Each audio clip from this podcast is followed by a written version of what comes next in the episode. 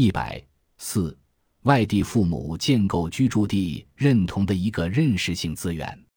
相亲角类似于一个聚光灯，而相亲话题是父母们的兴趣点和关注点，因此相亲角对于他们而言就有一个议题聚焦的功能。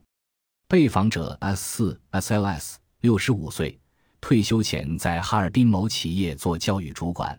先生早年毕业于北京某工程类大学，在部队从事通讯工作，已退休。为了儿子的婚事阿塞拉斯不惜与丈夫两地分居，于二零零八年春节前夕来到上海。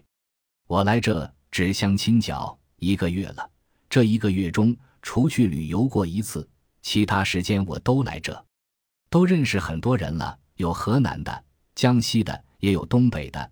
东北的有好几个呢，齐齐哈尔的、大兴安岭的都有，他们都经常来这里的，来了后就经常唠唠嗑，包括得到相亲角的最初信息，也是通过东北老乡的网络。我在超市买菜碰到老乡了，也是东北人，就唠嗑。他说：“你儿子多大了？找着对象了没？”我说：“我可急坏了，就为这事我就没回去。”原来我准备过了正月十五我就回东北去的，他说：“你上人民公园去看看，那里人多。回来你就说是谁谁介绍的，看他喜欢什么样的。”我这才来了。北京的相亲角也具有这个功能，就像为了证实我的猜想似的，一位手拿小扇子扇风纳凉的年长的男士告诉我，现在中国的公园里可以从事这样的活动，他觉得很好。